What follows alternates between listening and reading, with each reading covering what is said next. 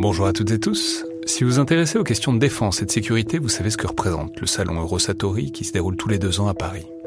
C'est cette année la 28e édition qui se tient du 17 au 21 juin prochain à Paris-Nord-Villepinte et Eurosatori, qui sponsorise cet épisode, sera comme à chaque fois le grand rendez-vous mondial de la défense et de la sécurité.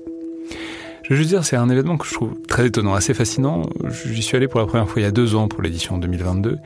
Et euh, vraiment, si vous vous demandez ce qui se fait dans le monde militaire et en matière de sécurité, c'est là qu'on peut voir les dernières tendances, depuis les plus grandes geekeries et les innovations du moment, jusqu'aux grands équipements du futur pour les armées et les forces de sécurité en France et dans le monde.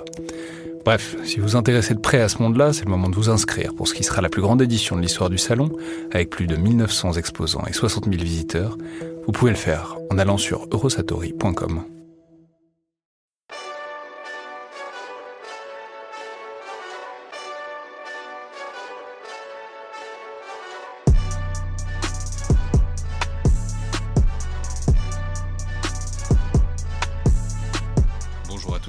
et bienvenue dans le Collimateur, le podcast consacré aux questions militaires et stratégiques. Je suis Alexandre Jublin et aujourd'hui j'ai le plaisir d'accueillir Pascal Venson, qui est professeur de sciences politiques à l'université de Paris 2 Assas, après être passé par un certain nombre d'endroits et de fonctions autour des questions militaires euh, sur lesquelles on aura l'occasion de revenir. Et vous exercez en ce moment à Singapour, au RSIS de l'Université technologique de Nanyang. Nous profitons donc d'un de vos passages en France pour enregistrer ce podcast, ce qui apparaît très naturel puisque vous êtes l'un des universitaires français centraux sur ces questions militaires et stratégiques, sur lesquels vous travaillez euh, de manière large et transversale depuis de nombreuses années maintenant. Donc merci beaucoup d'être là. Et pour commencer, Pascal Venson, j'aimerais partir d'un vieil article que j'ai retrouvé de vous en préparant cette émission, qui date de 1998 dans euh, la revue française de sciences politiques, que vous aviez appelé Renaissance ou obsolète, la guerre aujourd'hui. Alors c'est un aujourd'hui de l'époque, euh, d'il y a 20 ans, euh, mais qui au fond n'a pas tellement changé puisque dedans vous analysiez différents courants intellectuels qui par différents chemins aboutissaient à la conclusion que la guerre devenait obsolète. Et vous avanciez les limites de ces réflexions en montrant que c'était plus compliqué que ça et qu'on pouvait définir, euh, disons, différemment les conflits à tout le moins. Alors on est 20 ans plus tard, il y a eu le 11 septembre, il y a eu deux invasions américaines qui n'en finissent pas, mais on est toujours un peu dans le même questionnement. Euh, les États-Unis parlent désormais d'arrêter les interventions extérieures, et pourtant, en un sens, on n'a jamais autant parlé de guerre. Cyberguerre, guerre économique entre la Chine et les États-Unis, guerre à distance avec les drones, guerre dans l'espace même si, si, on en croit Donald Trump pour bientôt. Alors, première question, question bête, mais quand même. Qu'en pensez-vous? Où va la guerre? Ou plutôt, où vont les guerres en ce moment selon vous? Alors d'abord, merci de, m'inviter à participer à, ce, podcast avec vous. C'est un, vrai plaisir, surtout dans le cadre du LIRSEM. Je crois qu'il se passe beaucoup de choses très dynamiques actuellement et je suis, ravi de pouvoir y contribuer en, en parlant un peu avec vous. Et, et je trouve que hum, c'est une, une belle manière de commencer, c'est-à-dire que je crois que euh, s'interroger un peu sur ce qu'est la guerre finalement, ce qu'est la guerre et sur euh, les formes constamment renouvelées qu'elle prend, c'est à la fois une question très, très classique de la pensée stratégique et en même temps justement une, question un peu que, que, tout le monde se pose, que, et aujourd'hui qui a pris une dimension parce que les guerres affectent les vies quotidiennes des citoyens, euh, a pris vraiment une, une, une, dimension très, très significative. Alors, moi, par rapport à, la question que vous vous posez, je crois qu'il y a deux réflexions qui me viennent, euh, qui me viennent à l'esprit. Alors d'abord, puisque vous citez ce papier de 1998, ben oui, j'étais à l'époque un peu réservé sur cette notion un peu d'une lente, euh, d'une lente disparition des guerres tout en sachant bien sûr que euh, tout dépend bien sûr de quel type de guerre on parle et de quel type de guerre on parlait à l'époque. Donc il est bien certain que déjà à l'époque, un certain nombre de, praticiens, un certain nombre d'analystes avaient bien observé une tendance lourde qui s'est confirmée, qui a été la diminution progressive des guerres interétatiques majeures. Et celles-là, elles ont continué effectivement à, décliner. Les, guerres entre grandes puissances, les, guerres qui ont un peu ont marqué notre imaginaire au sens où finalement ce sont les guerres de la Première et de la Deuxième Guerre mondiale, un petit peu ce, type de, d'affrontement majeur entre, alors d'une part entre États et même plus particulièrement entre États très puissants, ce type de guerre a effectivement décliné, a effectivement diminué. Alors, il ne faut jamais dire jamais, hein, même pour celle-là, euh, on, décline-t-elle de manière définitive? Je crois qu'il faut toujours faire preuve un peu, de prudence de ce point de vue-là. Mais ce déclin-là, on l'a observé. En revanche, bien sûr, on a observé également, et c'était un peu enfin, l'une des choses que je voulais que, j'évoquais dans, dans, ce papier, des formes de renaissance, de formes de la conflictualité, des formes nouvelles, des formes différentes de conflits armés, qui sont toujours des guerres, à mon sens, et même sont toujours des guerres au sens clausewitzien du terme, mais qui n'impliquent pas forcément euh, euh, des États comme elles le faisaient auparavant, qui prennent des, des formes, des objectifs également renouvelés.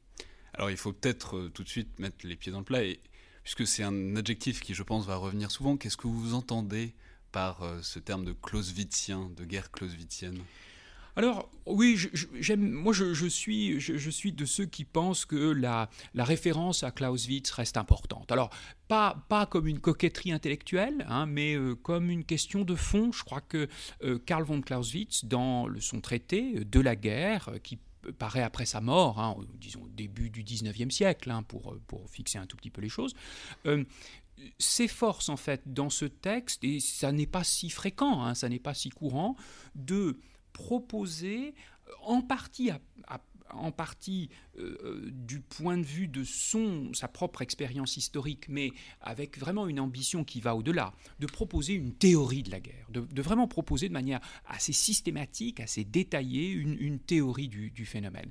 Il n'y a pas tant d'exemples, euh, de, surtout de praticiens, mais également de théoriciens, qui s'efforcent de, faire ce, type, de, se lancer dans une telle, dans une telle entreprise. Et dans ce texte, Clausewitz d'abord s'efforce de définir le phénomène, de définir le phénomène, et surtout pour moi, l'une des choses les plus, les plus novatrices qu'il développe, c'est à la fois d'en décliner différentes dimensions très significative, très importante, la friction par exemple, le rôle de l'offensive et de la défensive, toute une série de, notions très importantes. Et en plus, ce que, je, ce que j'apprécie tout particulièrement, c'est qu'il replace la guerre dans son cadre, dans son contexte politique. Pour lui, le contexte politique, c'est bien sûr la, Révolution française et ses implications, mais au-delà de, cette, de ce phénomène politique bien particulier, il nous alerte sur le fait qu'il est important de replacer la guerre dans son contexte politique au sens large, aussi bien euh, par rapport aux objectifs politiques des belligérants, mais également des sociétés politiques et la manière dont la sociologie politique des sociétés se transforme, et, également, bien sûr, de, ce fait, les, les modifications du politique finissent pour lui par altérer, par modifier la guerre elle-même. Donc c'est pour ça que Clausewitz compte pour moi. Donc ces guerres clausewitziennes, selon vous, que selon vous diminue euh, très sensiblement, disons depuis la Seconde Guerre mondiale, avec euh, la guerre froide qui est peut-être, je ne sais pas, vous me direz, un exemple de guerre non clausewitzienne, j'en sais rien. Euh, et donc, où est-ce qu'on en est, selon vous, maintenant, dans cette, précisément cette diversité, disons, des oppositions, des conflictualités? Ben, On peut appeler ça des guerres aussi, si on veut voilà, on, a, on a une guerre en ce moment au Yémen, on a une guerre en Syrie qui, qui n'en finit pas, on a euh, un certain nombre de régions qui sont déstabilisées autour de ces choses-là, sans même parler de toutes les formes indirectes de guerre qu'on peut trouver à l'intérieur des différents États. Donc voilà, c'est une question difficile parce qu'elle est très très englobante. Mais pour ce constat liminaire, comment est-ce que vous voyez les évolutions de la conflictualité en ce moment? Oui, alors, je dirais d'abord que les, les, les, guerres qui effectivement diminuent, je les appellerais tout simplement des guerres interétatiques c'est-à-dire guerres entre États-nations. Celles-ci, leur nombre diminue. Mais une fois encore, je ne parlerai pas de guerre clausewitzienne parce que pour moi, la guerre à la terreur, elle est clausewitzienne également. Euh, euh, les, idées de Clausewitz, les mécanismes qu'il qu'il, qu'il, euh, qu'il présente, qu'il développe, qu'il met, en, œuvre finalement, elles peuvent nous être parfaitement utiles pour analyser des guerres qui n'opposent pas forcément des États-nations. Donc les guerres, étatiques, les guerres interétatiques, oui. Alors, lorsqu'on observe les guerres, disons, de ces 20 dernières années, pour moi, le, caractère le plus frappant, c'est bien sûr que ces guerres s'inscrivent dans la politique transnationale. C'est-à-dire que, au temps de Clausewitz, il, assurément, il, considère que les phénomènes politiques, les évolutions politiques sont très significatives, mais pour lui, ces phénomènes politiques sont d'abord et avant tout l'importance des États-nations, même s'il il consacre un cours entier à l'Académie militaire de Berlin sur les guerres de guérilla et les guerres qui impliquent en fait des, segments de société, des, guerres qui impliquent la dimension religieuse également, qu'il s'agisse de l'Espagne de son époque, l'Espagne napoléonienne, qu'il s'agisse de l'époque napoléonienne, le Tyrol également. Donc il est aussi intéressé par un... Il s'intéresse beaucoup aux guerres de la Révolution américaine également, donc on voit bien là une, une révolte contre la puissance coloniale. Donc toute une série de phénomènes qui ne sont pas purement étatiques. Donc là encore, ne, caricaturons pas Clausewitz pour en faire simplement le théoricien des guerres des États-nations. En fait, il s'intéresse à des formes de conflictualité qui étaient déjà à l'époque des formes de conflictualité impliquant des acteurs qui n'étaient pas forcément des acteurs euh, étatiques. Mais il est bien certain que dans, pour ces dernières, euh, ces dernières 20 dernières années, on trouve en fait la coexistence de deux phénomènes. D'un côté, il est bien certain que les évolutions politiques ont été en partie des évolutions transnationales. Transnationales, ça veut dire quoi? Ça veut dire tout simplement que des acteurs qui jusqu'à présent étaient moins présents sur la scène internationale, qui avaient moins de, capacité peut-être d'action, du fait d'un certain nombre de transformations d'ordre technologique, transformations également peut-être dans les, dans les identités, ont, sont devenus plus significatifs. Ça ne veut absolument pas dire que les États en parallèle seraient devenus moins puissants et moins présents. Ils le sont tout autant. Mais nous avons observé, je crois, une, coexistence de ces acteurs transnationaux, des groupes terroristes, des diasporas, euh, des, individus ou des groupes peut-être plus actifs sur la scène internationale. Coexistence donc entre ces acteurs transnationaux et les acteurs étatiques, les États que nous connaissons bien. Le problème, c'est que souvent, ceux qui ont étudié ces euh, réalités, ces transformations internationales, le transnationalisme, ont souvent pensé que cette évolution, elle nous amènerait à la paix. Hein, que transnationalisme voulait dire plus de relations entre, les sociétés, euh, entre les nations, à travers les frontières, qui finalement rendraient ce cadre étatique progressivement obsolète. Ce n'est pas du tout ce que nous avons observé. Les relations transnationales peuvent se révéler tout aussi conflictuelles, tout aussi marquées par des affrontements que les relations interétatiques. Ce que l'on a observé ces 20 dernières années, c'est la guerre dans la politique transnationale. Ça, c'était le premier, le premier phénomène Vous en aviez un deuxième Alors, ça, c'était, effectivement, ça, c'était le grand. puisque vous me disiez un peu dans quel, dans quel cadre général on pourrait comprendre les évolutions. Moi, je, je crois qu'en s'inspirant de Clausewitz, justement, en disant quelle serait l'évolution politique de la fin du XXe siècle, du début du XXIe siècle, qui nous, comprend, qui nous permettrait de comprendre les transformations du caractère de la guerre. Pour moi, c'est la politique transnationale. Mais politique transnationale ne veut pas dire paix, justement, veut dire renouveau de la stratégie, veut dire articulation, veut dire parfois affrontement dans certains cas entre acteurs transnationaux, d'une part, mais également affrontement entre certains de ces acteurs transnationaux, Al-Qaïda par exemple, et des États, comme les États-Unis et bien d'autres, bien d'autres encore. Donc je crois que c'est ça qui est la, tendance fondamentale de ces 20 dernières années. Alors maintenant, j'ajouterai un, deuxième point sur lequel, sur lequel évidemment il y a, un peu une... Un, parfois euh, des, ambiguïtés, voilà, des ambiguïtés sur la manière dont le terme guerre et le terme stratégie sont utilisés aujourd'hui. Alors, il est vrai que, et ça, ça, ça n'est pas particulièrement nouveau, mais ça s'est peut-être accentué, Aujourd'hui, ces termes guerre et stratégie sont utilisés euh, par tout le monde, n'est-ce pas? Euh, On parlera d'une stratégie commerciale, on parlera d'une stratégie pour vendre un dentifrice euh, ou un, shampoing, on parlera d'une guerre contre la pauvreté, d'une guerre contre la drogue. Il y a eu une espèce d'inflation de, l'utilisation. On parle aujourd'hui de guerre commerciale quasiment tous les jours entre, entre les États-Unis et la Chine, par exemple. Alors, je suis de ceux qui pensent que ces usages, qui sont très compréhensibles, on voit bien des journalistes voulant attirer notre attention, on voit bien des, campagnes publicitaires aussi, ce sont des termes un peu dramatiques qu'on utilise pour, attirer l'attention. Alors, je suis de ceux qui pensent que ces usages un peu métaphoriques sont, excessifs et finalement aboutissent vraiment au degré zéro de la signification du terme guerre et stratégie. Donc non, je suis favorable plutôt à un usage bien centré sur les réalités classiques, à un moment pour moi la guerre comporte un effort pour utiliser la force afin de parvenir à des objectifs politiques. Pour moi, une guerre commerciale, ça n'est pas une guerre. Très bien. Alors, simplement, toujours pour continuer, peut-être pour finir sur, cette, sur cet article, on peut peut-être dire un mot de ces trois courants de pensée très datés et en même temps toujours très intéressants que vous détailliez à l'époque, qui aboutissaient par des chemins différents à l'idée d'une raréfaction des, conflits euh, interétatiques. Le premier euh, soutenait, il y avait cette idée, il était centré autour de cette idée de démocratie. C'était l'idée que globalement les démocraties se multipliaient et que euh, les guerres ayant rarement lieu entre démocraties, la, guerre devenait de plus en plus improbable.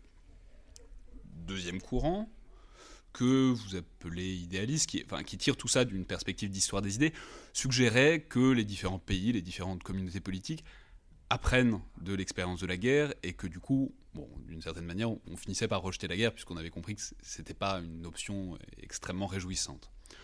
Enfin, troisième euh, courant, disons plus peut-être économiciste, euh, qui suggérait que la guerre avait atteint une telle complexité et une telle efficacité aussi dans les, dans les dommages que les ratios coût-bénéfice appliqués à la guerre devenaient tellement défavorables, spécialement si on pense à l'arme nucléaire, que plus personne ne voulait se lancer véritablement dans une guerre. Donc on avait cette espèce de perspective d'issue vers euh, un lent dépérissement, une lente raréfaction des guerres, qui, comme vous le disiez, a dans une certaine mesure été vérifiée en ce qui concerne les guerres interétatiques.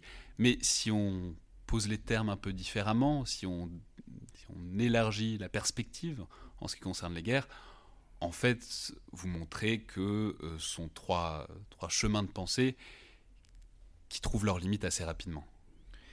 Oui, en effet. Alors, il y a, pour moi, dans, quel que soit par ailleurs, hein, je crois, je crois qu'il faut, faut, prendre un peu de recul, ces, ces trois courants de pensée apporte, je crois, euh, je, l'évoquais il y a un instant, apporte malgré tout une contribution à notre réflexion sur les guerres. Et, je l'ai dit, certains des constats qui avaient été faits, dont on sent bien d'ailleurs qu'ils sont en partie liés à la fin de la guerre froide, hein, c'est bien sûr le, même si l'article que vous évoquez est sorti en 1998, on sent que c'est un, article qui est marqué par les débats un petit peu qui suivent la fin de la guerre froide au début des années 90, hein, entre le début et le milieu des années 90, qui était bien sûr une, une période au cours de de laquelle il y a un certain nombre d'espoirs. Hein. C'est la fameuse publication du livre de Francis Fukuyama sur la fin de l'histoire. Il, y a quand même un contexte hein, qui va un peu dans cette, direction-là, qui va d'ailleurs dans le sens un peu dans le sentiment que les États occidentaux finalement sont un peu hégémoniques maintenant, qu'il n'y a pas de, de, modèle alternatif à cette espèce de démocratie libérale et à l'économie de marché. Hein. Donc, alors, bien entendu, je crois que certains des constats qui avaient été faits à l'époque pour certains types de guerres continuent à, conserver une pertinence et à, rester avec nous d'une certaine manière. La paix démocratique n'a pas, euh, pas, ne s'est pas effondrée. Euh, euh, bien, bien entendu, la question aujourd'hui de, par exemple, de certains aspects de la promotion de la démocratie, de certains de ces aspects, bien sûr, ont été depuis peut-être contestés, nuancés. On en a vu un certain nombre de limites. Mais certains des arguments centraux de la paix démocratique, quand même, il faut, il faut le rappeler, ce sont des arguments qui euh, sont très dépendants d'un certain nombre de définitions fortes et de la démocratie et de la guerre, restent valides. Des démocraties établies de longue date tendent à être des régimes plutôt pacifiques lorsqu'ils font face à une autre démocratie établie de longue date. Et c'est une réalité, cette, cette régularité existe encore aujourd'hui dans les relations internationales. Mais vous avez raison de dire que il y avait dans ces, dans ces réflexions, je crois, un certain nombre de zones aveugles. Hein. je crois qu'il y avait un certain nombre de zones aveugles. Alors, pour moi, on, peut dire qu'il y avait peut-être deux, peut-être deux zones aveugles, deux zones aveugles qui, sans invalider, euh, je le répète, certains résultats, tant qu'ils étaient bien définis pour un certain type de guerre, n'est-ce pas, une certaine et un certain type d'acteurs d'ailleurs, se sont révélés, je dirais, insuffisants pour d'autres types de guerres et d'autres types d'acteurs. De, Alors, pour moi, les deux limites de ce, les deux zones aveugles de cette littérature, c'était d'une part le fait que c'est une littérature qui avait tendance à sous-estimer euh, ce que j'appellerais la créativité et l'inventivité stratégique des acteurs politiques. Hein. Parce qu'au fond, elle disait finalement, euh, tout le monde va euh, s'accorder sur le fait qu'aujourd'hui, eh bien, euh, utiliser la force, ça se révèle finalement un instrument finalement peu efficace pour parvenir à, ses objectifs politiques. Hein. Il y aurait un peu un constat d'obsolescence hein, de, euh, de, de, la force. Les acteurs politiques aujourd'hui regardent les instruments auxquels ils pourraient avoir recours et disent bon, celui-là, c'est pas pas le plus efficace. ça ne va pas euh, fonctionner. Hein, ça ne va pas fonctionner. Alors attention, c'est-à-dire que ça, le risque de tel constat, c'est un petit peu de projeter sur des acteurs politiques et stratégiques des constats qui qu'eux-mêmes ne partagent pas forcément et qui euh, eux-mêmes euh, qui, qui, qui euh, peut-être ne correspondent pas ni à ce qu'ils veulent ni au type d'objectif politique auquel ils veulent parvenir, ni au type de force qu'ils ont à l'esprit. Hein. Et donc, en fait, on s'est rendu compte que cette notion sur laquelle, ben non, la force ne permettait pas forcément de parvenir à ces objectifs, eh bien, Osama Ben Laden avait d'autres idées sur la force et ses usages. Alors, on peut bien sûr ouvrir le, débat sur le point de savoir si euh, Osama Ben Laden avait raison ou tort hein, sur euh, le fait de, savoir si la force lui, permettrait de parvenir à ses objectifs. Mais en tout cas, si on s'interroge, si et on prend véritablement au sérieux les croyances des acteurs, la manière dont ils envisagent la rationalité politique et les rapports entre leurs objectifs politiques et la force, on se rend compte qu'un certain nombre d'acteurs estiment que peut-être d'autres emplois de la force, des emplois un peu asymétriques, des campagnes de, terrorisme, peut-être des campagnes de terreur, peuvent leur permettre de parvenir à leurs objectifs. Donc je crois qu'il faut, là pour le coup, ces approches, disons que elles ne sont pas pour moi suffisamment stratégiques. Elles, identifient des tendances de long terme, n'est-ce pas, sans toujours s'interroger sur le fait que ces tendances de long terme font face à des résistances, font face à des interactions, font face à des stratégies d'adaptation des acteurs politiques et stratégiques. Et si on accepte cette, euh, cette caractéristique stratégique de ces relations, à ce moment-là, on doit prendre au sérieux le fait que ces tendances de long terme peuvent se, peuvent se trouver bloquées, voire renversées dans un certain nombre de cas. Donc ça, c'est la première zone aveugle. Hein. Euh, on a sous-estimé les capacités d'inventivité stratégique des, des acteurs. La deuxième chose, et j'évoquais, voyez, la fin de la guerre froide euh, que, tout à l'heure, et c'est un peu dans cette lignée-là que je situe la deuxième zone aveugle. Vous voyez, Francis Fukuyama, euh, la fin de l'histoire, hein, c'est au fond progressivement la modération idéologique qui va prévaloir. Hein. Bon. Attention, euh, modération idéologique peut-être dans certaines sociétés, même si on voit peut-être que même dans des sociétés démocratiques développées, ça n'est pas si évident que ça, mais ne sous-estimons pas euh, la radicalité idéologique, les usages politiques du religieux qui peuvent tout à fait réinventer des formes de, contestation euh, euh, à la fois politique et religieuse tout à fait radicales. Et ce sont des formes de contestation de manière intéressante qui sont politiques, aussi bien qui touchent le politique en interne, mais qui remettent en cause, par exemple, les relations internationales comme étant uniquement composées d'États-nations, par exemple. Donc une, remise en cause idéologique est tout à fait possible, et c'est également ce que nous avons observé avec l'islamisme radical de ces 20 dernières années. Donc je crois que ces, travaux conservent leur valeur à, mes yeux, mais ils étaient insuffisants pour nous permettre de comprendre les guerres d'aujourd'hui. Alors, on, va, on va revenir sur toutes ces questions, puisque au fond, on va parler que de ça d'une certaine manière. Et j'aimerais maintenant euh, parler un peu de votre parcours. Euh, parce que j'ai lu que vous avez commencé par une thèse sur euh, l'histoire de l'armée de l'air, de, l'aviation, et sur son institutionnalisation au début du siècle. Alors, puisque c'est un peu ça qui vous a mis le pied à l'étrier sur les questions militaires, j'imagine, comment est-ce que vous en êtes arrivé à ce, sujet, pardon, et comment est-ce que ça vous a orienté pour la suite d'une certaine manière? Oui, alors euh, c'est effectivement une, j'ai effectivement consacré ma thèse à l'institutionnalisation de l'armée de l'air, euh, qui, a ensuite a été, a été publiée. Et je l'ai depuis le, depuis le début pour moi, il s'agissait bien d'abord d'une thèse de sciences politiques et pas d'histoire. Donc vraiment, c'était très très clair à la fois pour moi, pour mon directeur de thèse, qu'il s'agissait bien d'une thèse de, de sciences politiques. Et c'était au fond une thèse de sciences politiques qui me permettait d'accéder à deux questions clés.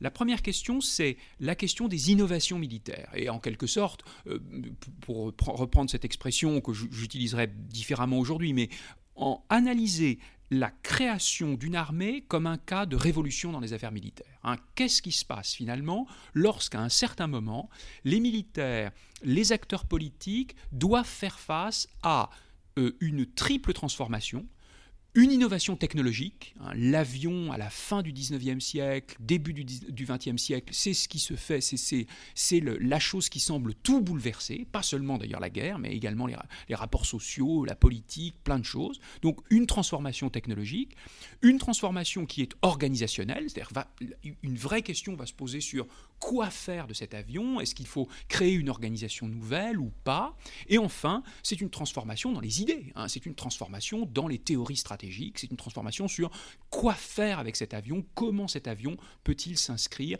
et, non seulement cet avion, mais l'organisation qu'on est en train d'inventer, etc., peut-il s'inscrire dans une, doctrine stratégique, dans une conception de la stratégie. Donc pour moi, c'était vraiment choisir une étude de cas historique pour essayer de vraiment mettre au jour un certain nombre de mécanismes, des, mécanismes clés de l'innovation euh, politique, stratégique. Voilà, c'était, un, peu, un, peu ça le, point de départ. Alors, ça, c'était le, premier volet.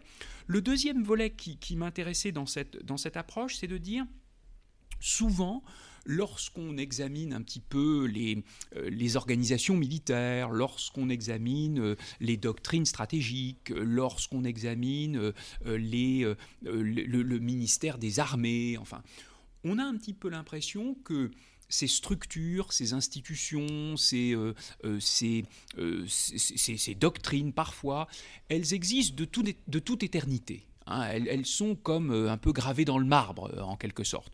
Et donc, c'était intéressant de revenir aux origines, hein, revenir aux origines, pour essayer d'explorer ce qui se jouait au moment de la création.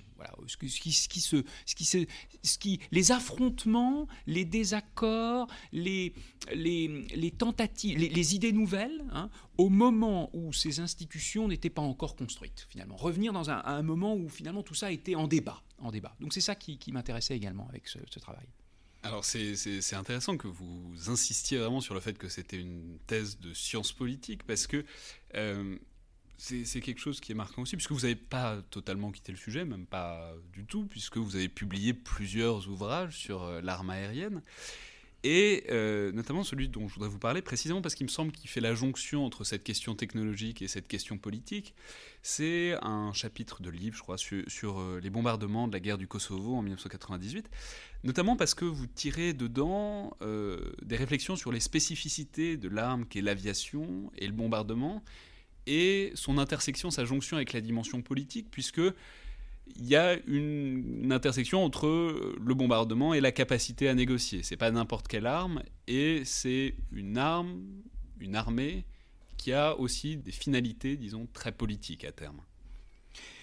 Oui, oui, c'est tout à fait vrai. Alors, ce, texte euh, que j'ai consacré effectivement à, la, guerre du Kosovo, en tout cas aux emplois de, l'arme aérienne au, cours de la, de la guerre du Kosovo, c'était effectivement, je dirais, euh, un, un travail qui était un petit peu complémentaire par rapport à ce que j'avais un petit peu exploré dans euh, Les Chevaliers de l'Air et la, création de l'armée de l'air. Au sens où, euh, autant dans la réflexion que j'avais menée sur cette innovation militaire, sur cette révolution dans les affaires militaires, j'étais quand même centré sur euh, à la fois la doctrine stratégique, l'organisation, l'innovation technologique en tant que telle. Mais j'avais peu exploré, parce que ce n'était pas l'objet, j'avais peu exploré les emplois de l'arme aérienne, en quelque sorte. Une fois qu'on a euh, créé cette, euh, euh, cette institution nouvelle, hein, qu'est-ce qu'on va en faire hein, et comment on va l'utiliser dans la guerre, finalement?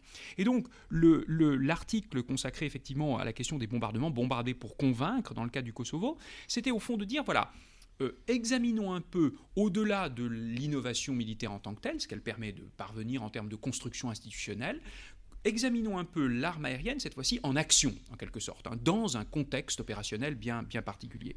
Et en fait, dans ce texte-là, ce que je m'efforçais de faire, c'était de mettre en rapport la question de la puissance aérienne, d'un côté, donc euh, avec ses caractéristiques, ses caractéristiques technologiques, son, son rapport très particulier à la décision politique, c'est-à-dire euh, offrant aux acteurs politiques un certain nombre de ressources pour conduire euh, un certain un type particulier d'action de guerre, mais en évitant un certain nombre d'autres choses, par exemple en évitant éventuellement des pertes humaines en opération ou en, espérant qu'on pourra les éviter, éviter dans le cadre du, dans le cas spécifique du Kosovo, éviter même un engagement de forces terrestres au sol, par exemple. Donc un, outil, si l'on veut, une série de ressources euh, d'un type un peu particulier, donc d'un côté.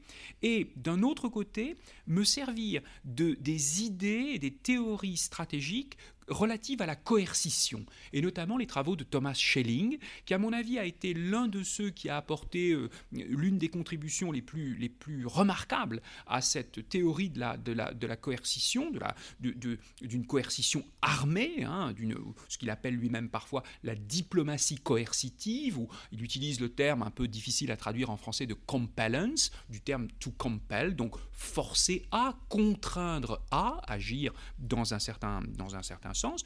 Et j'ai trouvé que j'avais trouvé que les idées de Schelling, euh, qui dataient du début, de la fin des années 50, début des années 60, avaient une grande actualité et nous permettaient, je crois, de, saisir un certain nombre de dynamiques à l'œuvre au cours de la crise et de la guerre du Kosovo.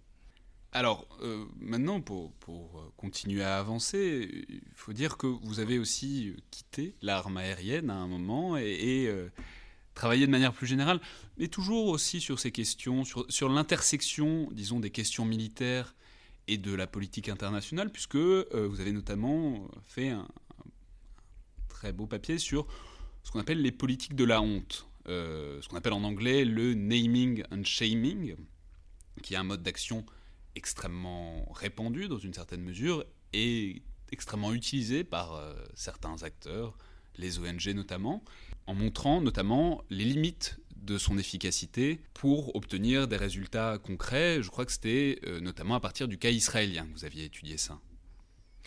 Oui, tout à fait. Et ce papier, euh, vous avez raison de le souligner, s'inscrit, je dirais, un peu dans la logique de mes travaux antérieurs au sens où il est aussi, c'est aussi une réflexion au fond sur la coercition. Hein. et, clairement, elle est aussi inspirée, euh, vous avez raison également de, souligner cette parenté, c'est aussi inspiré au moins en partie des idées un peu de Thomas Schelling sur comment des acteurs s'efforcent d'exercer une contrainte sur d'autres, s'efforcent de parvenir à des objectifs en exerçant effectivement une contrainte. Alors la différence, c'est qu'effectivement, dans le cas du, du, papier consacré à cette espèce de, à ce phénomène du naming and shaming, qui est était donc consacré effectivement au, cas d'Israël dans la guerre euh, de Gaza et la guerre contre le Hezbollah, donc euh, le, début des années 2000, hein, milieu des années 2000. Euh, l'idée était cette fois-ci de, changer un tout petit peu dans l'examen, de, changer un peu de, type d'acteur, si vous voulez, qui était examiné. Là, mon objectif était de dire, voilà, la coercition, hein, ou des formes de diplomatie coercitive, euh, elles peuvent, ce sont des instruments qui sont des instruments qui peuvent parfaitement être utilisés par des acteurs non étatiques. Et donc, mon point de départ, c'était de dire voilà, euh, Human Rights Watch, qui est une, organisation non gouvernementale très connue, basée aux États-Unis, mais tout à fait euh, internationale et transnationale, dans l'ensemble de ses activités, hein, elle se donne pour objectif de bien s'assurer que les États qui emploient la force, hein, en général dans des situations de crise, voire de guerre, hein, euh, conforment bien leurs actions aux prescriptions du droit international humanitaire. Hein. voilà, c'est un peu la logique de, de, Human Rights Watch. Human Rights Watch dit aux États, voilà, vous vous engagez à respecter juridiquement le droit de la guerre, n'est-ce pas? Et donc, nous, nous allons mettre en place toute une, série de, contrôles, si vous voulez, avec des enquêteurs sur place, avec euh, des équipes qui vont essayer de dire est-ce qu'effectivement ce que vous, État, prétendez faire, c'est véritablement ce que, ce que vous faites au bout du compte hein, euh, voilà. Et l'idée est de dire que si Human Rights Watch identifie un décalage, si Human Rights Watch identifie un écart entre, entre, entre ce qu'un État prétend faire et ce qu'un État fait au bout du compte, eh bien, elle va publiciser cet écart et dire regardez, les autorités israéliennes estiment qu'elles respectent le droit international humanitaire, mais elles tuent un certain nombre de populations civiles, par exemple, dans telle ou telle euh, situation. Et donc, pourquoi faire cela? Parce que, au bout du compte, l'objectif de Human Rights Watch est de dire si un État est pris en, quelque sorte en flagrant délit de, de, de, de, contradiction, enfin, cela mettra une, cela forcera cet État à réviser son action, peut-être à euh, interrompre euh, l'action de guerre, euh, peut-être à l'envisager autrement. Donc, il s'agira bien de, forcer cet État à se, se comporter d'une manière particulière. Alors, mon idée avec, avec ce papier, c'était de dire souvent euh, ceux qui travaillent sur euh, les mobilisations transnationales, ceux qui travaillent sur les ONG, se concentrent beaucoup sur ce que ces ONG, ce que ces groupes s'efforcent de faire, n'est-ce pas, sur leur campagne de mobilisation, euh, leur, voyez, leur, la, la, cause qu'ils s'efforcent de défendre, sur peut-être le type d'action qu'ils mettent en œuvre.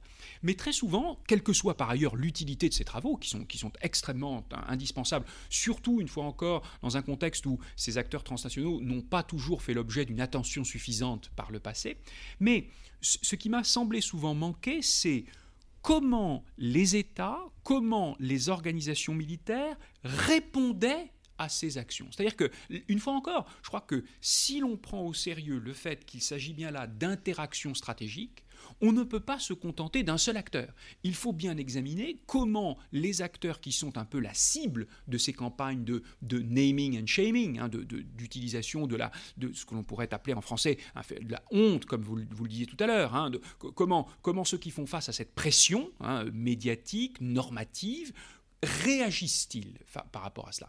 Et effectivement, l'un de mes constats, c'était de dire que à partir du moment où on examine de manière un peu précise ces stratégies d'adaptation, hein, ces stratégies de parfois de contre-coercition dans un certain nombre de cas, des, parfois un peu des stratégies d'évitement, hein, euh, des stratégies aussi de réappropriation du droit international, euh, du droit international humanitaire, hein, en disant non, non, non, nous estimons que nous sommes bien en conformité avec le droit de la guerre, voici pourquoi. Eh bien, toutes ces actions pouvait finir non pas par faire disparaître hein, la, coercition, mais par en limiter un certain nombre d'effets, n'est-ce pas? La, coercition se retrouvait un peu à, euh, avait moins de prise finalement sur l'action, surtout des actions en cours, hein, des actions en cours. Ce qui ne veut pas dire pour autant, à mon sens, que euh, les actions menées par Human Rights Watch étaient absolument sans effet. Hein. Je crois qu'on on a bien vu qu'elles sont parfois suivies d'un certain nombre de procès, il y, a, il y, a, des actions en justice qui sont engagées, euh, il y a également peut-être un, niveau politique plus global, hein, dans lequel, au fond, euh, les actions, certaines actions de guerre peut-être sont délégitimées au bout du compte. Hein. Donc ça ne veut pas dire une absence totale d'efficacité, mais en tout cas la nécessité de prendre en compte la manière dont les organisations militaires peuvent finalement réagir à ce type d'action. Et donc le, cas particulier israélien était, selon vous, un cas limite, soit quoi d'adaptation de, la force belligérante à ces contraintes, soit au contraire de, euh, disons, d'appels qui ne recevaient pas, disons, suffisamment de réception de la part de l'opinion publique internationale en tout cas d'une efficacité finale très limitée? Oui, je, crois effectivement que le cas, euh, le, cas, le cas israélien dans ces deux instances spécifiques, hein, dans le cadre de la guerre de Gaza et de, et de Hezbollah, était effectivement, je crois qu'il y avait... Il y, avait deux, aspects. Le premier, c'était certainement, je crois que c'était euh, de la, nécessité d'une réelle prise en compte des phénomènes d'adaptation et de réaction à ces campagnes. C'est-à-dire que ce, qu'on observe en réalité, ce n'est pas du tout une situation dans laquelle l'armée israélienne, le ministère de la Défense, le ministère des Affaires étrangères étaient restés inerte vis-à-vis de, ce type de campagne. Bien au contraire, c'est-à-dire qu'on on a, observé en fait toute une série de, réponses, toute une série de, réactions, toute une série de, aussi d'actions de communication, puisque tout cela bien sûr se fait dans un cadre de, médias global, hein, donc qui est, très important. Donc je dirais d'un côté une authentique adaptation, hein, une authentique adaptation qui produit des effets, hein, qui produit des effets. Alors La deuxième caractéristique, là, c'est évidemment un, peu plus, c'est là qu'on touche peut-être la, limite de ces adaptations elles-mêmes, qui, qui consiste à dire attention peut-être à des, adaptations qui deviennent finalement de pure, euh, comment dirais-je, une pure rhétorique juridique, hein, une pure rhétorique de l'adaptation ou de la pertinence du droit, n'est-ce pas, en oubliant peut-être parfois que ces accusations euh, ont une résonance politique plus globale. Hein. et donc, attention à... il peut y avoir... L'adaptation peut être, du point de vue des organisations militaires, une stratégie pertinente, mais attention à peut-être ne pas croire que l'adaptation, surtout quand elle devient une adaptation très étroite, n'est-ce pas, peut apporter réponse au problème plus global de la... de peut-être d'une moindre légitimité de l'action de guerre des forces israéliennes, surtout dans un cadre urbain dans lequel des populations civiles nombreuses sont, réunies. Donc c'est peut-être un peu cette, ce double constat hein, que, j'ai réussi à faire, j'espère, en tout cas en partie, dans ce, dans ce, dans ce papier. Alors maintenant, pour continuer, disons, d'avancer toujours, euh, j'aimerais passer presque à une autre discipline, et cette discipline, c'est la sociologie, puisque vous avez fait beaucoup de sociologie au sens large.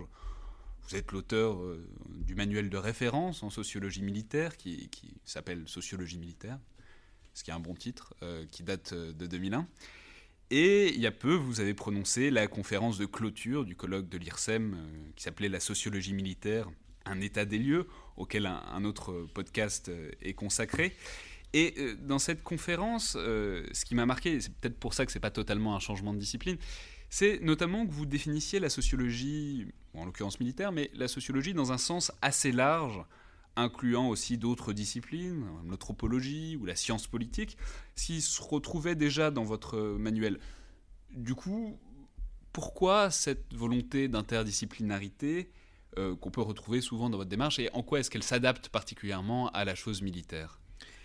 Oui, je, ne suis pas sociologue. Je crois que c'est la première chose qu'il faut, faut que je reconnaisse euh, immédiatement. Euh, je, ne suis pas, je ne suis pas sociologue, mais je suis en revanche absolument convaincu que surtout dans la perspective d'un manuel ou dans la perspective de l'excellent colloque sociologie militaire, un état des lieux auquel vous faites référence, je crois que dans ce cadre-là, effectivement, je crois que ce qui est à la fois le plus pertinent et le plus productif, c'est d'avoir une conception large de ce qu'on appellerait en fait les sciences sociales. Voilà, les, sciences sociales.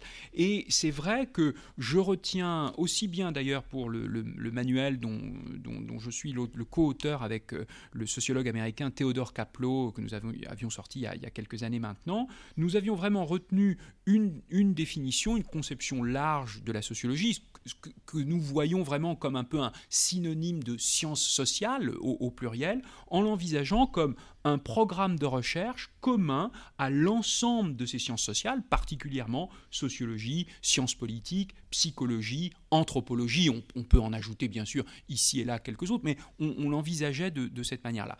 Et la raison pour laquelle cette, cette manière de l'envisager plutôt qu'une seule discipline, vous voyez la sociologie au sens strict du terme, c'est tout simplement parce que la la richesse du fait militaire, c'est-à-dire à la fois, pour, pour schématiser, les armées et les guerres, la richesse du fait militaire, elle est tout simplement mieux abordée, euh, elle est restituée de manière plus, juste et plus pertinente si on aborde, si on, si on utilise effectivement les connaissances, les approches des sciences sociales ainsi définies.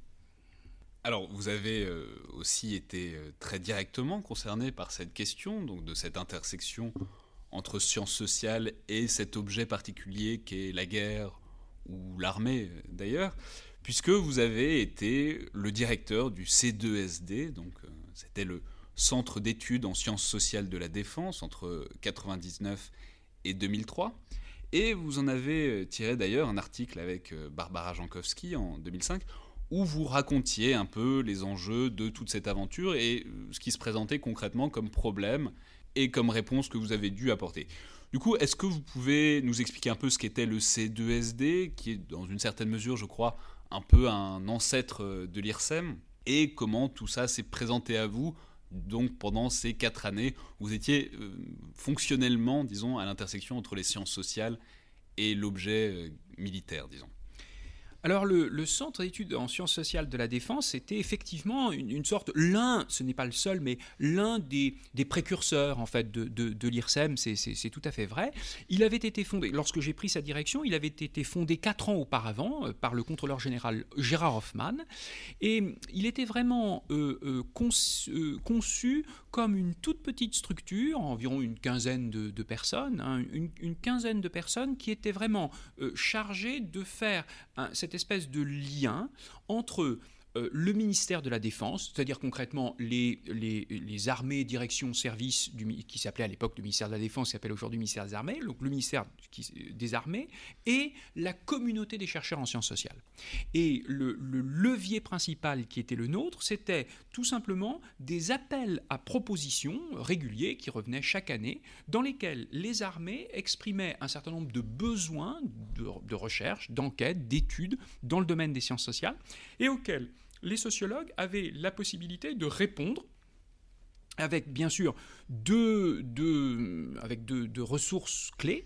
D'une part, en répondant à ces appels d'offres, ils, pouvaient obtenir un certain nombre de financements de la recherche, donc c'était bien sûr pour financer les équipes, financer leurs travaux, etc.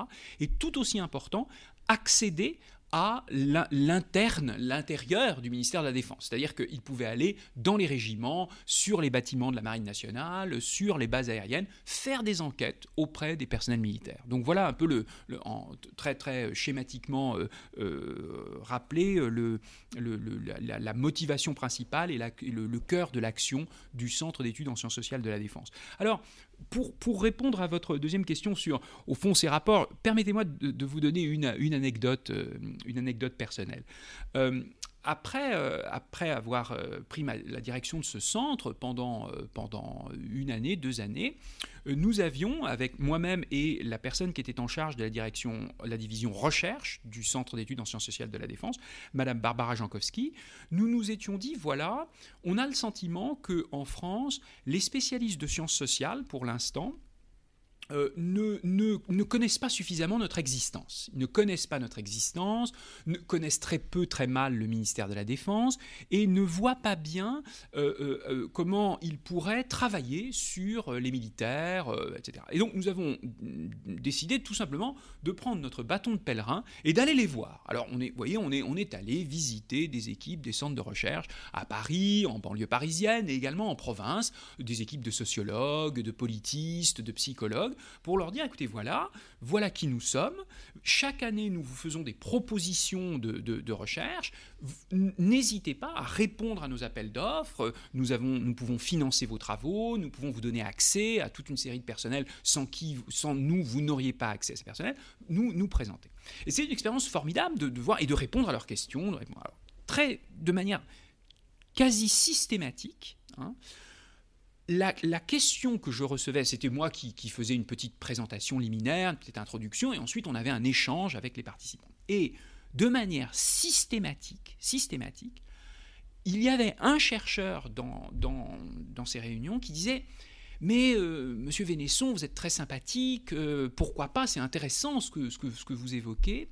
Mais moi, ma crainte euh, en tant que chercheur, c'est de voir mes travaux instrumentalisés c'est euh, est-ce qu'il n'y a pas un risque que les connaissances sociologiques, les résultats de nos travaux soient utilisés comme un instrument par le ministère de la Défense? Est-ce qu'on risque pas d'être instrumentalisé? Alors, c'est une question qui est très, très légitime et on avait, on avait toute une série de réponses sur comment, quel type de contrôle on met en place, comment, comment nous on estime que euh, l'intégrité, l'indépendance des chercheurs est respectée dans le processus, etc. Donc, on, développait toute une série, on avait toute une série de réponses à cette, à cette préoccupation. Et alors donc, nous avions ces questions sur le risque d'être instrumentalisé et le soir, vous voyez, nous, revenions au ministère de la Défense. Hein, et au ministère de la Défense, je répondais quasiment tous les jours au téléphone, où je voyais tous les jours des représentants des armées, directions et services du ministère, qui me disaient, mais monsieur Vénesson, vous êtes bien sympathique et on voit un peu l'intérêt, etc. Mais à quoi ça sert l'ensemble de ces études? Comment, comment tous ces résultats un peu confus, euh, un peu, un peu, euh, un peu contradictoires, comment diable pourraient-ils nous servir d'un instrument de l'action publique au ministère de la Défense? Et je trouve que c'est cette expérience magnifique. Donc d'un côté, la préoccupation des sociologues, c'était oh eux, eux voyaient très très bien que les résultats sociologiques pouvaient comme, comme, comme une évidence être utilisé comme un instrument, et d'un autre côté, une autre, un autre groupe professionnel absolument sceptique sur la notion même que des savoirs sociologiques puissent parvenir au statut d'instrument. Et eh bien finalement, le Centre d'études en sciences sociales de la défense, c'était de mettre en relation ce type de, de, réaction vis-à-vis des sciences sociales. Alors, du coup, y a, vous l'indiquez bien, il y a cette double dimension, disons, vous l'avez dit à l'instant, de la sociologie, disons, au sens strict, c'est-à-dire, bah, par exemple, le recrutement des personnels, euh, voilà, vraiment des questions extrêmement strictes et, en même temps opératoires, euh, dans une certaine mesure. Et puis, il y a aussi un autre versant de tout ça, c'est peut-être la sociologie au sens plus large que vous évoquez, dont vous avez parlé aussi, c'est d'être capable aussi de connecter les études militaires avec des réflexions sur euh, l'ensemble de la société. Alors, pour terminer, il y, a, deux articles dont j'aimerais, euh, dont j'aimerais parler euh, avant, avant de vous libérer. C'est le premier est particulièrement représentatif de ça, puisque c'est un lien que vous faites, alors ça ne concerne pas la France, mais c'est dans un article de 2013 sur l'évolution de la manière américaine de faire la guerre et l'évolution proprement politique et civique de la société américaine. Donc vraiment une perspective plus large de cette intersection entre le militaire et la société. Alors déjà pour commencer, qu'est-ce que c'est que cette manière américaine de faire la guerre, s'il y en a une? C'est plus élégant en anglais, ça se dit euh, American Way of War. Mais voilà, qu'est-ce que c'est et comment est-ce on reviendra peut-être après sur, sur, sur les détails de l'évolution de la participation civique? Oui, d'une certaine manière, euh, euh, nous retrouvons là Clausewitz, d'une certaine manière. Et nous retrouvons là une des, composantes euh, qui me paraît vraiment très très importante, à la fois de sa contribution, mais plus généralement hein, de, la, pensée stratégique, c'est la, mise en rapport de phénomènes politiques, de réalités politiques, d'évolution des communautés politiques. On parlait tout à l'heure du transnational, hein, c'est un autre aspect hein, finalement de, modification, de mutation de la politique d'un côté, et de l'autre les manières de faire la guerre, la conflictualité, euh, les forces armées elles-mêmes, etc. Donc euh, j'essaie, effectivement, vous avez raison, je, continue à penser que cette, relation, elle est, très riche, elle est très fructueuse, et elle nous permet d'une certaine manière de porter un regard, euh, je crois, euh, euh, intéressant et, riche aussi bien sur les réalités politiques que sur les réalités militaires. C'est-à-dire que ça, va bien, vraiment dans les deux sens. Alors, en un mot, cette manière américaine de, faire la guerre, ce que nous avons appelé avec mon co-auteur Eugenio Cusumano, nous avions au fond essayé de dire voilà que les États-Unis, depuis la fin de la guerre froide, hein, on va dire donc sur une période relativement longue, mais, nous, par, certains côtés, nous dations également cette manière américaine de faire la guerre, même antérieurement à la fin de la guerre froide. Elle a, elle a, des, sources et des origines, elle ne s'est pas constituée du jour au lendemain, n'est-ce pas? Mais de manière encore plus affirmée euh, depuis euh, le début des années, fin des années 90, début des années 2000, euh, était, de, était de considérer que, d'une part, c'était une manière de faire la guerre qui reposait beaucoup sur la puissance aérienne et les armes de précision, et des, armes de précision, euh, notamment des missiles de précision. Euh, c'est une manière de faire la guerre qui reposait sur l'emploi d'alliés, de forces alliées, euh, localement, hein, d'une manière générale. Euh, c'est une, manière de faire la guerre qui reposait également sur les forces spéciales, donc certes des forces au sol, mais très spécialisées, en très petit nombre, mettant en place des actions très très ponctuelles, très ciblées. Et enfin, d'une manière générale, une manière de faire la guerre qui s'efforçait de limiter le plus possible l'emploi des troupes au sol à grande échelle. Hein. Voilà, voilà un peu schématiquement ce que nous voulions dire par manière américaine de, faire la guerre. D'ailleurs, la question est bien sûr ouverte de, savoir jusqu'à quel point tout cela est purement américain ou ne concernerait pas également d'autres États. Hein. Nous, laissions cette, cette, cette, porte tout à fait ouverte, hein, a priori. Mais la question donc du papier, c'était de dire si l'on accepte de, de, faire ce constat, hein, que objectivement, opération après opération, c'est ce que nous observons, pourquoi?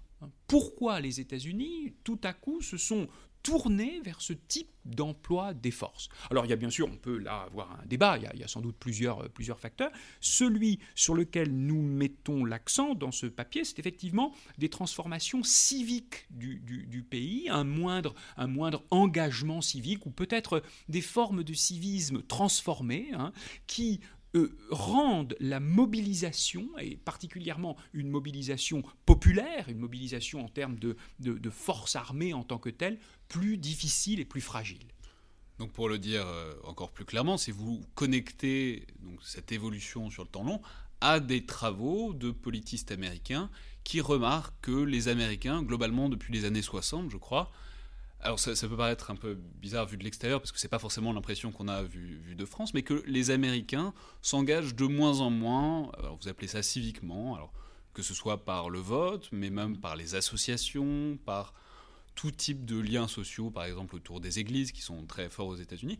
Il y a un certain nombre de politistes américains qui constatent, disons, une décroissance euh, régulière, mais marquée de tous ces engagements civiques et politiques, et vous le transformez, vous le connectez à cette évolution euh, de la manière américaine de faire, pardon, de faire la guerre qui débouche sur, par exemple, ce qu'on va appeler l'empreinte légère en 2003, euh, pour, euh, c'est une expression de Donald Rumsfeld, en disant que pourquoi? C'est au fond parce que les Américains réussissent plus à extraire la ressource civique, c'est-à-dire voilà, des hommes qu'on pourrait mobiliser et qu'on pourrait envoyer se battre et éventuellement mourir c'est de moins en moins acceptable euh, socialement et peut-être surtout politiquement. Oui, absolument. Je crois que les, deux politistes américains qui ont vraiment exploré ces, dynamiques sont Teda Scotch-Paul et Robert Putnam. Et Robert Putnam est l'auteur notamment d'un ouvrage un peu provocateur qui date maintenant d'il y a quelques années, hein, Jouer au bowling seul. Hein. voilà, les, Américains traditionnellement jouent au bowling et en général quand vous allez jouer au bowling, bah, vous y allez avec des amis, euh, avec euh, euh, certains membres de votre famille. Il va y avoir un, peu un réseau de sociabilité. Et il y a quelques années, Robert Putnam avait constaté avec une équipe de chercheurs qu'ils se rendaient compte que les Américains continuaient à aller jouer au bowling, hein, c'est pas que le bowling avait disparu, mais qu'ils allaient jouer au bowling seuls, n'est-ce pas? Et, donc, alors ça, préoccupait beaucoup les propriétaires de bowling, hein, parce que l'argent du bowling c'est plutôt dans les bières, les pretzels, euh, etc. Mais c'était un peu pour lui le signe d'une transformation des évolutions de la société américaine. Alors, il faut bien sûr prendre tout cela avec un peu de prudence, parce que certains de ces constats ont été un peu nuancés, certains ont souligné que les modes de, sociabilité, les modes de, euh, qui permettaient et qui permettent encore hein, aux citoyens américains de se réunir ont évolué. Il ne s'agit pas de dire que les modes qui étaient particulièrement euh, fréquents dans les années 50 et 60 devraient être aujourd'hui, au début des années 2000, euh, au 21e siècle, les mêmes. Mais malgré tout, même dans ces modes nouveaux, peut-être fondés sur les technologies, peut-être autour de Facebook, hein, peut-être autour de Twitter, etc., on ne retrouvait pas malgré tout, on, pouvait reconstituer certaines formes de sociabilité, mais pas forcément les formes de sociabilité qui conduisaient aux grandes mobilisations, aux grandes mobilisations populaires, aussi bien domestiques qu'internationales. et donc, effectivement, il y avait tout ce, tout ce débat aux États-Unis. Et donc, ce, que, ce que nous avons essayé de faire dans ce papier, c'est d'essayer de, de, de, connecter ces deux, ces deux évolutions et de montrer. Alors, bien sûr, tout cela ne permet pas de tout expliquer parce que dans les décisions qui sont les décisions euh, euh, liées à une opération précise, il y a d'autres facteurs qui entrent en ligne de compte. L'enjeu, bien sûr, le, théâtre géographique, ce, qui est, espéré, ce qui est attendu de, la force. Donc il n'est pas possible de, tout expliquer avec quelque chose qui serait une, vision un petit peu macro-politique, si vous voulez. Mais malgré tout, ce que nous voulions euh, mettre au jour, c'est l'existence d'un certain nombre de tendances et de contraintes qui rendent certains, certaines manières de faire la guerre moins probables que d'autres. Moins probables que d'autres. Et je crois que ces contraintes politiques sont bien réelles et qu'il faut continuer, je crois, à les, à les analyser et à bien prendre la mesure de leurs conséquences. Alors ce que vous décriviez, c'est que c'était en plusieurs étapes, avec notamment un certain nombre de points d'inflexion, que sont la guerre du Vietnam, et puis d'une manière plus générale, euh, en quelque sorte, l'impossible euh, rétablissement de la conscription aux États-Unis. Puisque la guerre du Vietnam a été faite en grande partie par la conscription, c'est-à-dire par voilà, des mobilisés, euh, qui sont d'ailleurs plutôt des hommes pauvres, enfin des, classes sociales les plus basses, et avec une très forte diversité ethnique, beaucoup des Noirs et des Latinos, disons ça comme ça. Et en quelque sorte, ce rétablissement de la conscription est une sorte de serpent de mer, mais qui en même temps est toujours réaffirmé dans un certain nombre de campagnes politiques américaines. On voit revenir, avec en plus le désir de ne pas mettre de nouvelles taxes, aussi le désir de ne jamais rétablir euh, cette conscription qui permettrait peut-être ces opérations extérieures euh, d'ampleur.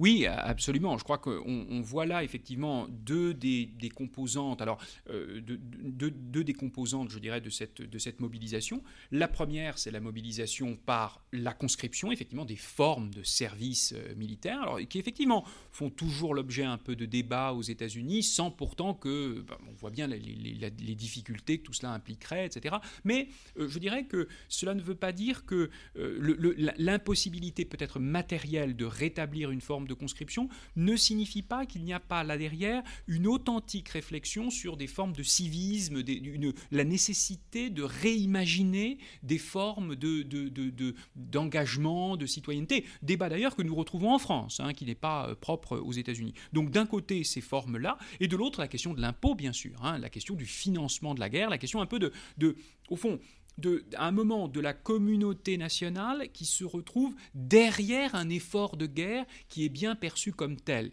et qui ne se contente pas d'être dans une situation dans laquelle le leadership politique se contente de dire non, continuez à faire du shopping et à vous occuper de vos cadeaux de Noël et ça suffira. Vous voyez, euh, voilà. Donc là, c'est là qu'il y y, il y a une question, je dirais, euh, euh, très fondamentale de l'implication d'une communauté nationale dans son ensemble dans un effort de guerre. Voilà. Et qui ne, pour lequel il n'y a pas de réponse facile, je m'empresse de le dire, surtout bien sûr si l'on observe en parallèle que les formes de guerre changent et que maintenant c'est une guerre au terrorisme, n'est-ce pas? La, mobilisation américaine de 1941, pourquoi est-elle majeure? Parce que tout à coup, il y a une véritable perception d'une menace très sérieuse venant de deux grandes puissances montantes, l'Allemagne nazi d'un côté et bien sûr le Japon impérial de l'autre. Donc là, il y, a, une véritable nécessité hein, de cette mobilisation en termes humains et en termes matériels.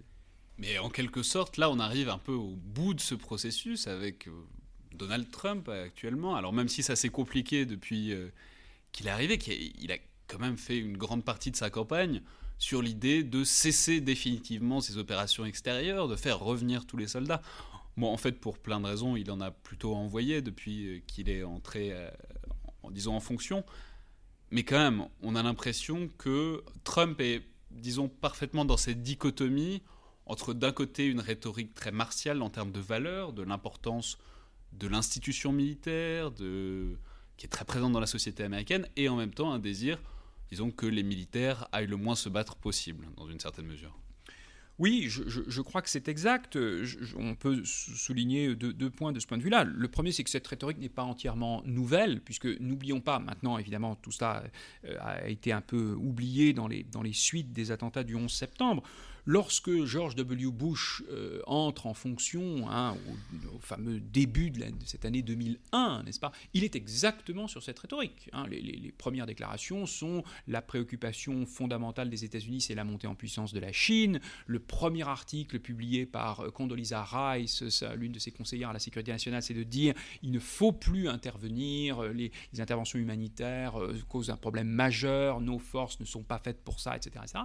Et tout à coup, bien sûr, il y a des, un phénomène qui va, qui va changer la donne. Donc c'est la raison pour laquelle il faut à la fois prendre en considération ce type de déclaration sur ce que l'on souhaite, et surtout, surtout pour un pays comme les États-Unis, sur ce que les dirigeants politiques et militaires souhaitent, ce qu'ils préfèrent, et à un moment, bien sûr, un, environnement et un, monde et un contexte stratégique qui va aussi lui-même euh, leur présenter un certain nombre d'opportunités, de contraintes, de défis auxquels ils vont réagir. Donc je crois qu'il y, a un élément, il y a d'une part ces préférences qui s'affirment, mais de l'autre côté, reconnaissons qu'il y aura des réactions à des événements, il y aura des réactions à des conflits potentiels qui sont difficiles bien sûr à anticiper. Alors enfin, toute dernière question, c'est je crois, l'un de vos derniers travaux euh, dont j'avais envie de parler. C'est un article qui n'est pas facile, mais que je trouve extrêmement intéressant, euh, qui est une étude très fine d'un processus de décision militaire, un peu, euh, comme vous l'avez déjà été, à l'intersection entre l'étude historique et les questions militaires, puisque vous étudiez une décision du général MacArthur lors de la guerre de Corée en 1950, qui est celle de débarquer à Incheon à la fin de l'été 1950 pour contrer l'avancée des troupes nord-coréennes dans la péninsule. Donc c'est une étude très fine de MacArthur, de, sa décision, de ce qui aurait pu rater et de ce qui finalement n'a pas raté. Alors est-ce que vous pourriez nous parler un peu de cet article et de ce que vous vouliez mettre au clair là-dedans? Avec grand plaisir, je le fais d'autant plus volontiers que j'ai eu l'occasion de, présenter euh, certains résultats issus de ce travail et d'un autre travail que j'ai en cours euh, l'année dernière euh, à l'IRSEM et en présence du général Henri Benteja, ancien chef d'état-major des armées. Et donc nous avions eu à cette occasion, grâce à l'IRSEM, d'avoir un véritable dialogue sur comment les généraux décident. Au fond, c'est un peu ça, cette, recherche porte un peu sur ces, questions. Et en fait, ce, cette, ce, ce cet article vraiment est pour moi le, début d'un. C'est ce que j'espère qu'il va se transformer euh, à un moment ou à un autre en livre. Mais je voudrais en fait euh, euh, faire une. tenter un peu une, expérimentation. Ces, ces, 20 dernières années, on a observé une espèce de, transformation vraiment très très importante de ce que nous, de ce que nous connaissons sur le fonctionnement de l'esprit humain. Hein, en fait, les sciences cognitives ont fait de, grands grands progrès et notamment la psychologie cognitive a fait des avancées très très très, significative sur euh, la, à la fois euh, nos propres biais cognitifs, sur la manière dont nous, euh, dont nous gérons l'information, la manière dont nous percevons le monde extérieur. Donc il y a eu toute une série de travaux très très intéressants et qui portent sur des questions qui sont souvent qui ne sont pas des questions militaires en tant que telles, mais qui, sont, qui peuvent être potentiellement très liées à la chose militaire. Je pense notamment à la prise de risque, à l'excès de confiance en soi, euh, à la question de l'intuition. Dans, quel cas nos intuitions sont-elles fondées? Nous sommes Il est préférable pour nous de faire confiance en nos intuitions, et dans quel cas nos intuitions nous conduisent à faire des choses catastrophiques. Hein. Donc, donc toutes ces questions-là sont extrêmement riches, hein, extrêmement riches. Or, j'ai le sentiment que pour l'instant, ceux qui travaillent, aussi bien les praticiens d'ailleurs, hein, les praticiens comme les spécialistes de sciences sociales, n'ont pas encore incorporé ces résultats à l'étude de la chose militaire. Et c'est vraiment ce que j'essaie de faire à la fois dans cet article et ce que j'espère faire dans ce livre, c'est-à-dire de dire, voilà, euh, on a maintenant toute une série d'idées absolument passionnantes pour revisiter les décisions stratégiques, mieux comprendre les logiques qui permettent aux généraux, bien sûr, mais également aux acteurs politiques de prendre des décisions majeures. Donc je crois que c'est une thématique très prometteuse et j'espère que ça va que ça va que ça va marcher, que ce sera. Euh, que ça alors juste pour euh, continuer de déflorer un peu l'article sans, vouloir euh, complètement le en divulguer le contenu, c'est pour, schématiser, l'idée est que MacArthur, dans ce contexte précis, a pris une décision extrêmement rapide qui avait, selon certains modèles, certaines manières qu'on a de comprendre les processus de prise de décision, toutes les chances d'être catastrophique, et qui, en fait, si on le considère avec un certain nombre d'autres outils, notamment euh, qui prennent en compte l'intuition d'un certain nombre de décideurs et leur capacité à extrapoler à partir de modèles qu'ils connaissent déjà, qui en fait, pour certaines raisons qu'on peut donc reconstituer, a fini par être, disons, couronné de succès, sans que ce soit entièrement un coup de chance, disons. Oui, absolument. C'est-à-dire que vraiment, euh, quand on, regarde, il s'agit de la décision prise par le général MacArthur de lancer le débarquement à Incheon. Hein, on est donc au tout début de la guerre de Corée en 1950. Euh, la situation des forces américaines est rapidement catastrophique des, forces euh, coréennes, sud-coréennes. Il y a une, retraite tout à fait dramatique hein, qui part de, ce qui est actuellement le 38e parallèle, qui va donc vers le, vers le sud très rapidement.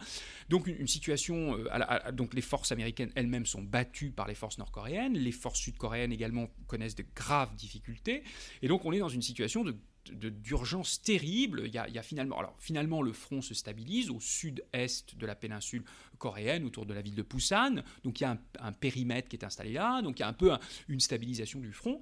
Mais très tôt dans ce processus, alors même que la situation est catastrophique, alors même que ces forces sont en pleine retraite, alors même que les nouvelles sont, du front sont, sont vraiment déplorables, le général MacArthur identifie avec son état-major très très tôt la nécessité d'un débarquement à Incheon qui va en fait permettre de prendre à revers les forces nord-coréennes.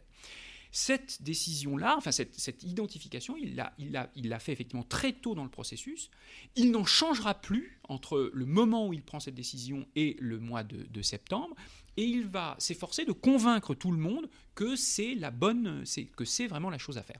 Et tout le monde est contre, c'est-à-dire que ses conseillers militaires sont contre, la marine est contre, tout le monde est contre. Tout le monde lui dit, c'est une non. Euh, alors d'abord, les gens disent, L'idée d'un débarquement, pourquoi pas, mais faisons ce débarquement alors plus tard, faisons ce débarquement à un autre endroit, parce que c'est vraiment le pire des endroits pour faire un débarquement, euh, faisons un débarquement, attendons, enfin bref, toute une série d'arguments. Et euh, le général MacArthur va, va, persister dans son idée. Et un certain nombre d'explications de la décision, notamment l'un des modèles qui est le modèle de l'excès de confiance en soi, justement nous dit attention, ce, type de décision, non seulement effectivement on trouve des leaders qui se sont amenés à en prendre, et en général, ça cause des, décisions catastrophiques. C'est-à-dire que cet excès, ce, leader qui va finalement pas écouter ses conseillers, qui va n'en faire qu'à sa tête, etc., ça aboutit à des échecs. Et un petit peu l'énigme de Hinchon, c'est que voilà une situation dans laquelle il fait tout ce qu'il ne faut pas faire finalement. Hein. Le MacArthur fait tout ce qu'il ne faut pas faire si l'on écoute le modèle de l'excès de confiance en soi. Mais finalement, finalement, c'est une réussite. Alors, bien sûr, on pourrait dire que c'est un coup de chance. Hein, un coup de chance, et ça arrive. Après tout, euh, Clausewitz lui-même hein, parle de la, chance, le jeu de, la chance et de la probabilité. Hein. donc, il peut y avoir, bien sûr, de, la chance. Alors, avec ma, ma, co-autrice Amanda Huon dans ce, dans ce papier, nous, nous, nous, nous pensons que le facteur purement chance n'est pas suffisant pour expliquer la décision, bien qu'il y ait eu un aspect aussi chance, notamment sur les conditions météorologiques hein, au moment, de, la, mise en œuvre de cette décision. Mais nous proposons un autre modèle inspiré d'un psychosociologue qui s'appelle Gary Klein et qui a développé une, une, série d'idées très très stimulantes sur les conditions dans lesquelles l'intuition est justement porteuse de réussite. Hein. comment l'intuition peut se transformer en une réussite. Alors, pas à n'importe quelle condition. Et c'est là, c'est un peu sur ce point que nous mettons l'accent dans ce papier, c'est-à-dire qu'il ne s'agit pas de dire, ben oui, euh, le général MacArthur a été touché par la grâce, n'est-ce pas, euh, ce jour-là? Non, il y a un certain nombre de conditions bien précises qui étaient réunies, notamment le fait qu'il s'agissait d'un décideur très expérimenté, c'est-à-dire que à l'âge quand même de 70 ans, le général MacArthur avait fait de très nombreuses campagnes, avait notamment au cours de la Seconde Guerre mondiale été exposé à toute une série d'opérations avait, toute une série de, à la fois de réflexes pratiques, de réflexion, hein, de, réflexivité hein, sur, ces campagnes. Mais plus spécifiquement encore, il faut souligner que il avait spécifiquement dans cette expérience globale de la guerre une expérience bien spécifique sur les opérations amphibies. Et c'est cette connaissance très intime du mode de fonctionnement des opérations amphibies, de leurs caractéristiques, sa propre expérience de commandant en chef au cours de la Seconde Guerre mondiale, au cours, au cours de laquelle il avait commandé un grand nombre de ces opérations, qui lui a donné finalement un certain nombre des éléments un peu euh, euh, la, vision et l'imagination stratégique que peut-être ceux qui sont plus novices euh, n'avaient pas hein, finalement. Et c'est quand ces conditions sont réunies, à ce moment-là, on voit effectivement que l'intuition stratégique peut, euh, au fond, euh, si vous voulez, euh, augmenter l'efficacité militaire plutôt que de se révéler un handicap et faire diminuer cette efficacité militaire. Très bien, et eh bien merci beaucoup pour surtout d'avoir terminé sur cette étude de cas vraiment imagée, Pascal Venson. Donc je répète, vous êtes professeur de sciences politiques à Paris 2 à SAS et en ce moment à Singapour au RSIS de l'Université technologique de Nanyang. C'était donc le Collimateur, le podcast de l'IRSEM, l'Institut de recherche stratégique de l'école militaire. Bonne journée à tous et à la prochaine fois.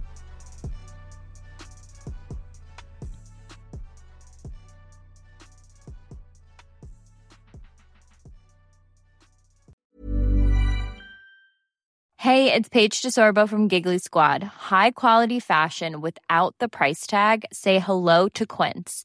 I'm snagging high-end essentials like cozy cashmere sweaters, sleek leather jackets, fine jewelry, and so much more. With Quince being 50 to 80% less than similar brands. And they partner with factories that prioritize safe, ethical, and responsible manufacturing. I love that. Luxury quality within reach. Go to quince.com slash style to get free shipping and 365 day returns on your next order. Quince.com slash style.